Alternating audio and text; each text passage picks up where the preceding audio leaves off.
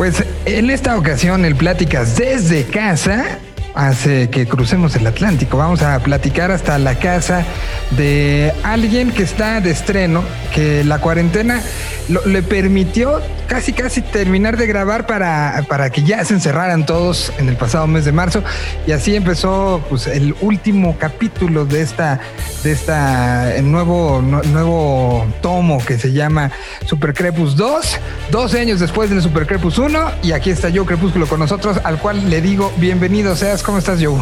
Esto es Señal BL Señal BL Buenas, encantado de hablar contigo pues, pues, un gusto y, creo que primero lo primero, ¿cómo está la cosa en este segundo momento de, confinamiento? Se nos eh, eh, veíamos ya como, como que estaba pasando la cosa y de repente fue regresar eh, y, pues un poco con esta sensación este, del, año que, que, del diablo, ¿no? Pues un poco dulce todo, sinceramente. Teníamos la idea de que todo iba a acabar y parece que tenemos una segunda ola y, todo está poniendo peor, así que muy mal, muy mal, muy mal todo. Hay sitios de España como Barcelona en el que han cerrado todos los bares, tenemos toque de queda, así que estamos en un momento malo. Tal vez sea momento de tener paciencia y, esperar que, que todo mejore. No sé qué decirte pero pero no tiene buen asunto la cosa, no se ve el horizonte. Sí, es un, es un año complicado donde, donde creo, y, por eso quería yo como tocar un poco el tema de este entorno, donde por lo menos la perspectiva desde acá, y lo he platicado con varios músicos de diferentes partes de, Hispanoamérica, eh, ha sido, pues, la música se ha revalorizado hasta cierto punto. Entonces, el, el artista que saca una, una, pieza, que saca un disco, que saca una colección de canciones, de una u otra manera está contribuyendo a la salud mental primero propia y después del ecosistema, más allá de los planes de marketing, más allá de, muchas cosas que pasaban todavía hasta marzo. Hoy, hoy yo veo el acto de, lanzar algo como un acto de, ser solidario con el de junto tú podías haber guardado este disco de una u otra manera. Eh, leí un par de entrevistas que tuviste para medios españoles donde decías eh, que pues, te, agarró la cuarentena justo en el momento donde estás terminando de grabar, ¿no? y bien podías haber dicho, pongo una pausa, este, lo guardo, pero no, decidiste que saliera, que se, se diera a conocer un disco que, acabó viendo el parto en medio del encierro. Sí, pero luego también curiosamente hay que decir que, que este disco eh, se creó previo a la cuarentena.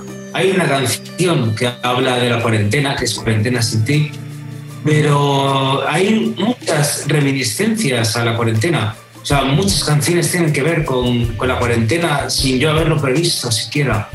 Habla de, de, este momento. Así que de alguna manera es el disco que yo creo que más tiene que ver con este momento. Y yo creo que, que era preciso y necesario sacarlo ahora así la música ha encontrado como, como el momento. ¿Cómo, cuéntanos un poquito eso, eso de, en qué plan estabas. Pensemos y regresemos un poco en el tiempo. Eh, pensemos febrero de este año. ¿Cuáles eran los planes? ¿Cómo estaba planteada la salida de este disco? ¿Tuviste que hacer cambios de la fecha? ¿Cómo, cómo fue esto? Realmente este disco estaba previsto que saliera en el momento que ha salido, que era octubre. Eh, es verdad que había muchos conciertos para hacer este año y que fueron cancelados. Eh, pero lo que era el disco eh, fue curioso porque se grabó, por ejemplo, las baterías, se grabaron en dos tandas. La primera tanda se grabó en otoño del año pasado y la segunda tanda se grabó un día antes de que se declarara el estado de alarma aquí en España. Así que tuvimos la suerte de poder grabar el disco. Si no hubiera podido ser así, eh, creo que hubiera tardado un poco más en llegar.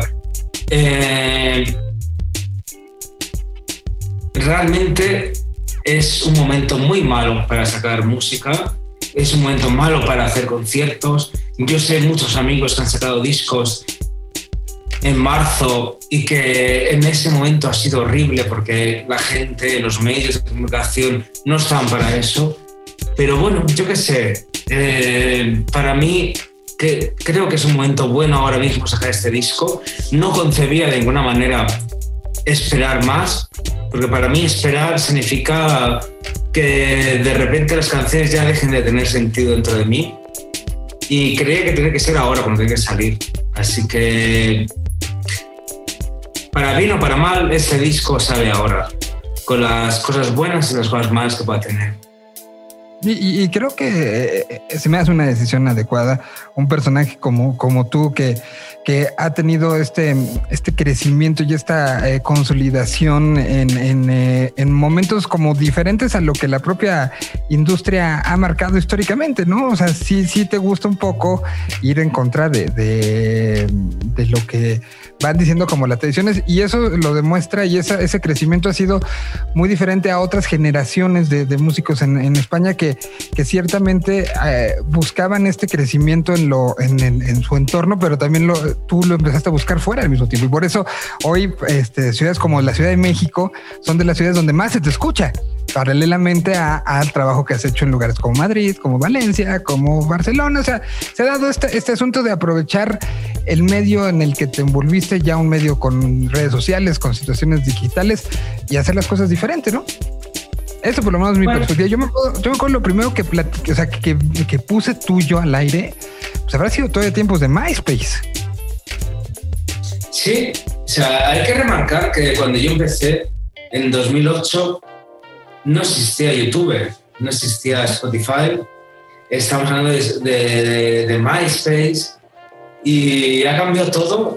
Podemos decir que la industria musical ha cambiado tanto que podríamos decir que es como si en un momento vendieras zapatos a que ahora estamos vendiendo camisetas.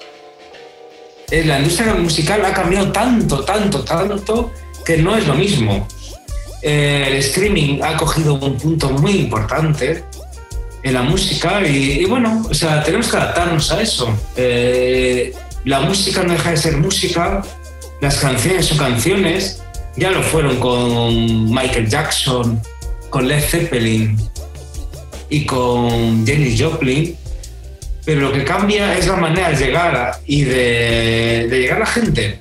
Estamos en un momento nuevo y llevamos muy poquitos años con este nuevo momento. Los músicos que tenemos que hacer, seguir haciendo canciones. Eh, igual no, no, debemos preocuparnos tanto por, por la manera de cómo llegan. Y nos preocupamos muchísimo. Pero al final lo importante son las canciones y es que nuestra propuesta sea adecuada y sea bonita y a la gente le guste.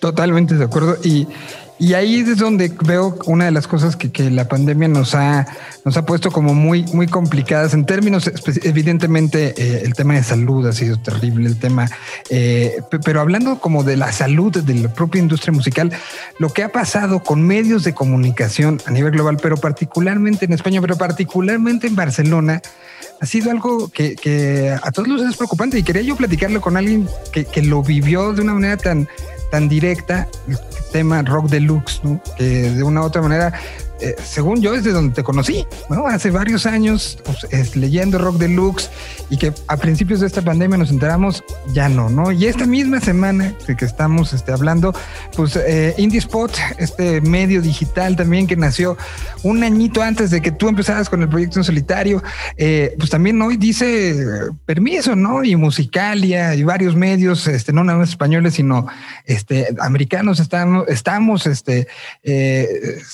sintiendo mucho este, este, cierre porque, como bien dices, la música encuentra salida, pero los lugares que son la salida ahorita también le están pasando muy mal. Realmente hay que decir que es una pena. Todo esto es una pena brutal. O sea, cualquier pérdida que tengamos a nivel cultural en cuanto a medios musicales y a cultura es una pérdida brutal. Eh, es brutal también como la cultura con todo esto está perdiendo mucha capacidad de, llegar a, las cosas. Pero si te pones a pensar, los medios escritos, no sé en México, pero aquí en España están perdiendo mucho. La gente deja de comprar diarios, deja de comprar revistas. Eso hace una influencia brutal en, en, todo. Para mí, eh, el hecho de que desapareciera Rock Deluxe eh, me dio mucha pena. Pero los meses que siguen a esa pérdida he visto como una carencia brutal de, todo esto. Eh, es súper importante que, tengamos esos medios de comunicación y cuando los tenemos notamos esa pérdida. Y notamos, como decía Schopenhauer, esos eh, sentimientos negativos de cuando no tienes algo. Schopenhauer decía que notábamos la pérdida de la eh, salud cuando no teníamos salud, la pérdida de la eh, juventud cuando no teníamos juventud, la pérdida de libertad cuando no teníamos libertad pero bueno, o sea, realmente cuando no tenemos esos medios estamos teniendo la carencia de ellos. Es una pena. La cultura es importante. Y no solamente es importante cuando no hay cuarentena. Ahora mismo notamos que estamos consumiendo más cultura que antes, pero a un nivel brutal. Estamos consumiendo mucha cultura. Entonces, da mucha pena que termine estas cosas, porque todo lo que hace es perder. Y lo que tenemos que hacer a nivel cultural es ganar. Y, se está dando también un, o sea, por lo menos desde este lado lo, lo veo, donde sí el consumo ha, cambiado, como bien lo dices, se está consumiendo cultura de otra manera, pero también se está valorando de otra manera, ¿no? O sea, se está acordando uno, o sea, como la gente en general, como el público en general, se está acordando de la importancia y de sanación que puede tener una canción, ¿no? La importancia de vinculación que puede tener una canción, la, la importancia de, que un buen libro te puede abrazar o una canción te puede hacer sentir acompañado en, eh, en la estación de radio en la que actualmente estoy trabajando utilizamos mucho la, soledad compartida como un concepto eh, del momento en que escuchas radio, ¿no? O sea, porque puedes estar tú solo en tu habitación, pero sabes que esa misma canción que estás escuchando la está escuchando alguien en su habitación en otro lado y entonces es una soledad compartida. O sea, estamos revalorizando esa parte más lúdica y más artística de, la cultura.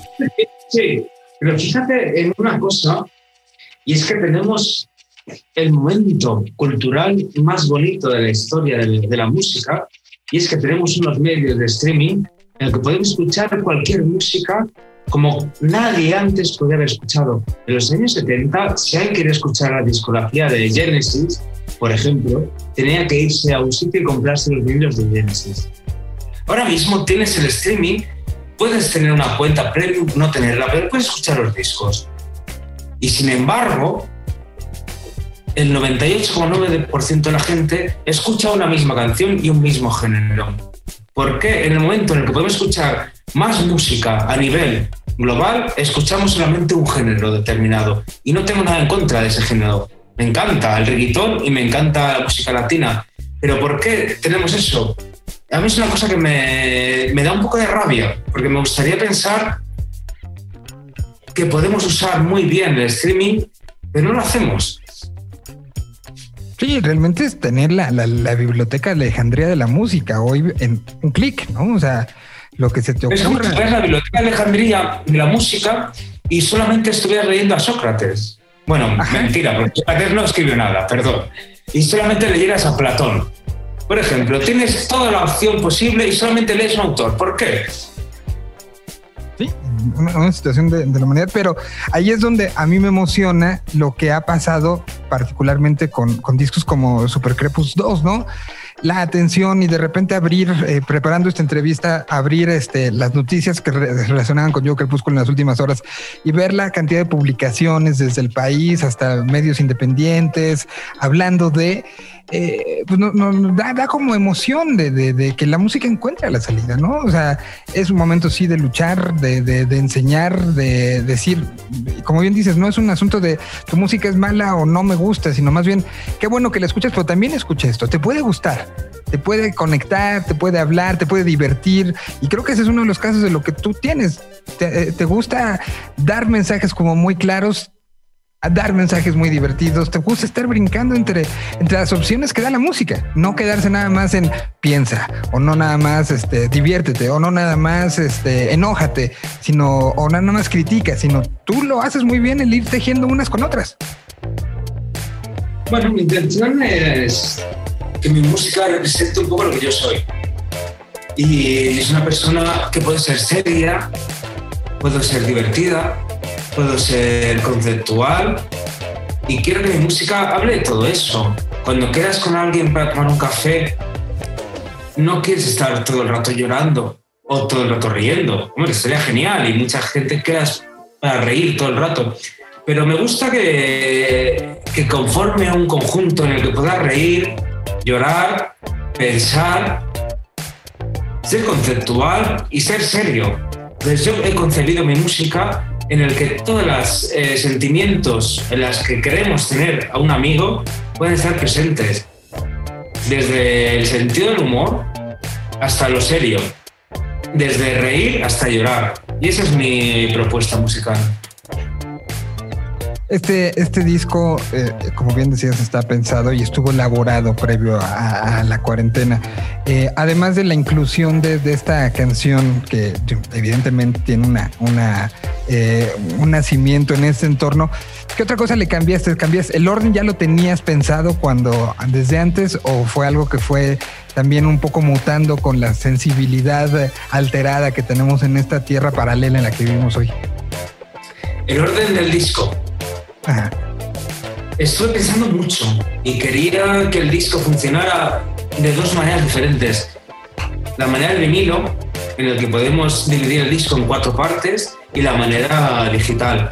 Entonces, dividiendo el disco en cuatro partes, quería que, que esas cuatro partes empezaran con una canción bailable y terminaran con, con una balada. ¿Por qué?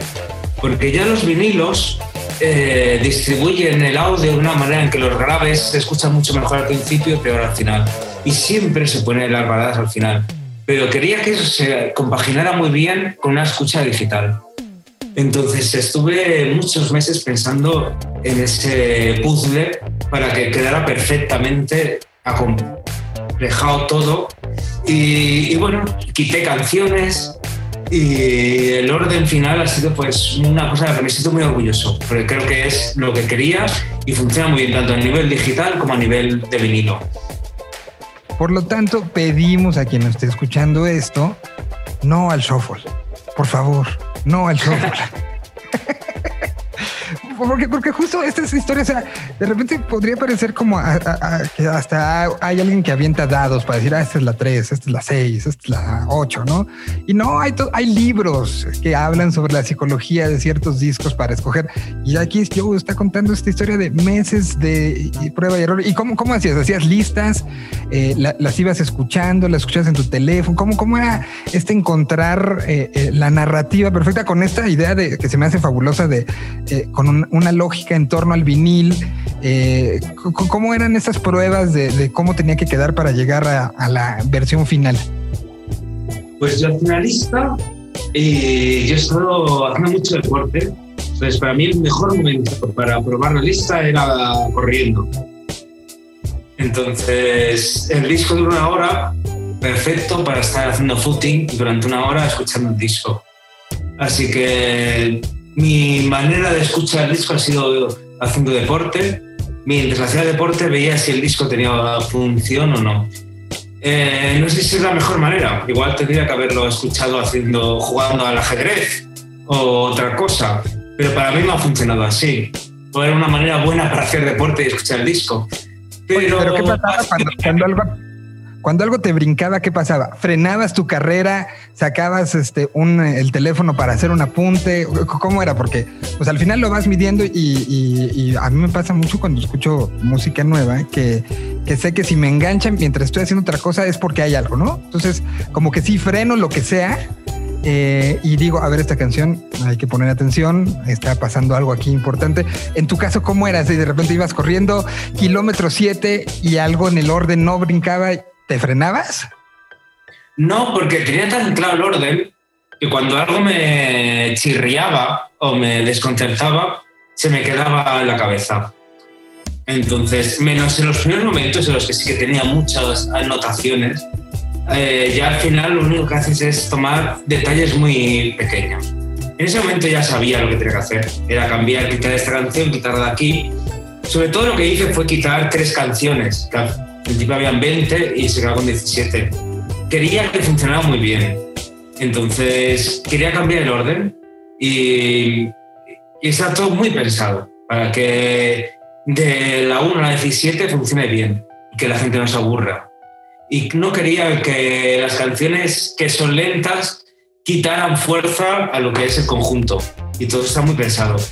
Cuando me pasaba eso corriendo, pues obviamente me lo guardaba en el cerebro y cuando llegaba a casa cambiaba el orden. Pues ese es el, el proceso para un disco que Ahora, pues en esta nueva normalidad, ¿tú cómo estás con el tema streamings y streamings pagados y conciertos este, eh, encontrando la manera diferente? ¿Es algo que te interesa? ¿Es algo que, te anima? ¿Es algo que no? ¿Cómo estás con, esta nueva postura de la, con respecto a la música y la, la conexión con el público? Bueno, tengo que decir que yo mis conciertos han sido música techno, en las que iba con cajas de ritmo, Ahora tengo dos conciertos, uno en Barcelona y otro en Madrid, en dos sitios muy eh, simbólicos y bonitos, como sería el Teatro Calderón en Madrid y, el Castillo Montjuic en Barcelona, en la que estoy haciendo algo inédito, que es una banda de rock con batería, bajo, dos guitarras. Y estoy intentando pues crear la banda para poder tocar en las medidas de seguridad que se permitan y quiero que eso funcione con respecto al streaming, yo he visto muchos contenidos de streaming estos meses.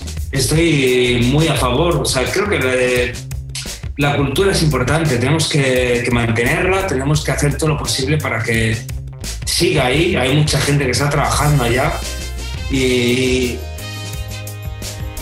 y haremos conciertos en streaming si hay que hacerlos. Intentaremos hacerlos en directo si se pueden hacer, pero realmente es un momento muy malo y tenemos que tener mucha paciencia. Los músicos, como lo tiene que tener toda la gente. O sea, porque en verdad la gente está sufriendo muchísimo ahora, pero no solamente los músicos, está sufriendo la gente que tiene un bar, la gente que tiene un taxi, la gente que tiene un comercio. Es un momento malísimo para todos. Así que tenemos que tener paciencia en general y esperar que todo esto remita.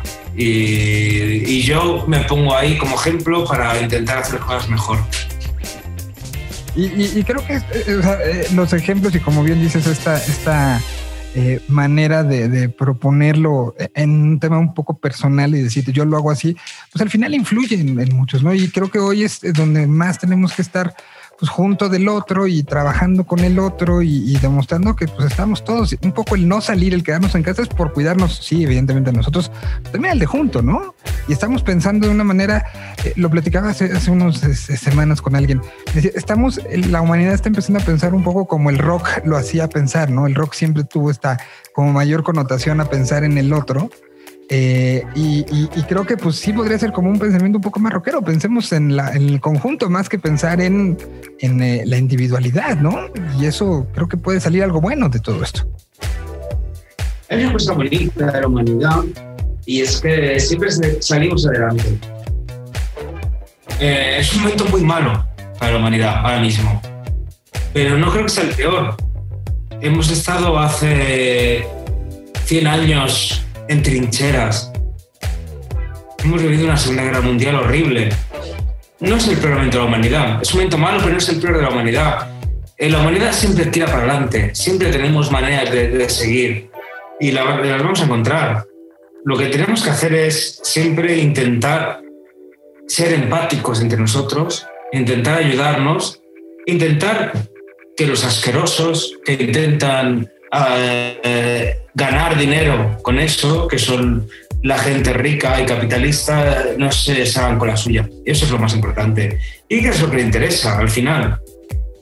Comprar a precio de saldo las cosas que mucha gente se ha ganado en su vida. Y en ese sentido, ahora mismo está intentando mucha gente hacer eso. Y, y bueno, tenemos que intentar luchar para seguir a flote y que toda esa gente ratas no se saben con la suya. Y, pues como, tenemos esta oportunidad, si hablamos de una nueva normalidad, una normalidad que algunos a lo mejor este, extrañan, pero había muchas cosas en la vieja normalidad que no podemos seguir teniendo. Y esta es la gran oportunidad de esta nueva manera, quién sabe cuándo llegará, no sabemos, pero cuando llegue, tratar de no traernos los viejos vicios, como bien, bien lo indicas, es un momento de, oportunidad para todos y un momento donde la música está jugando un papel sumamente importante y no dejarlos, no hay que soltarlo, ¿no? Hay que entenderlo, disfrutarlo, valorarlo, valorar lo que tenemos y, ir para adelante. La música va a estar siempre ahí, siempre ha estado allá, acompañándonos cuando la gente estaba en los campos de algodón o en los campos de aceitunas, siempre se cantaban canciones, siempre se van a seguir cantando, la música va a estar siempre presente. La cuestión es cómo vamos a estar nosotros, cómo vamos a usar la música, cómo se va a usar Internet en ese sentido. La música siempre va a estar allá y siempre nos va a acompañar. La cuestión es, A, ¿quién se va a beneficiar de eso?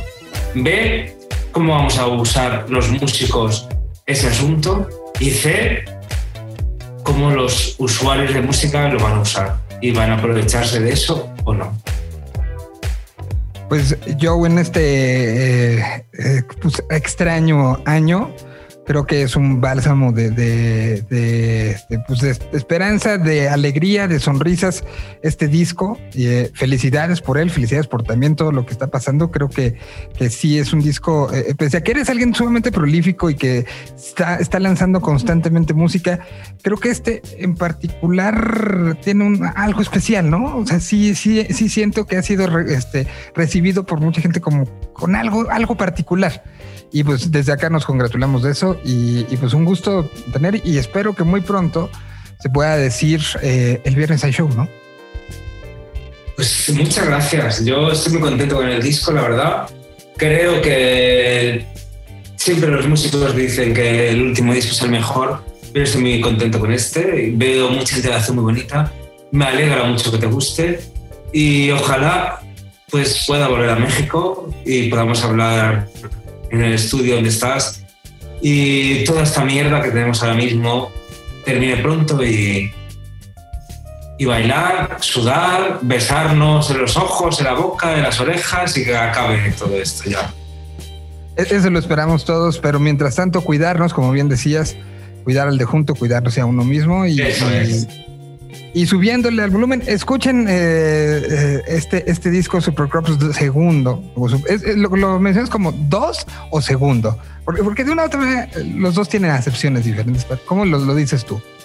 Nunca lo pensé, la verdad. Así es, es cuestión de, los oyentes que decidan como quieren. Yo nunca lo pensé. Yo siempre lo veo en la imagen allá y yo lo veo como Supercrops 2. Pero se puede hacer segundo o lo que sea, me parece bien pues segunda parte, todo me parece bien. Mientras lo disfrutéis, yo, ok. Yo te agradezco muchísimo estos, estos minutos. Un abrazo hasta allá y que, y pues que este nuevo momento de emergencia pase pronto para ti y para todos. Un idioma. Una señal. Señal BL.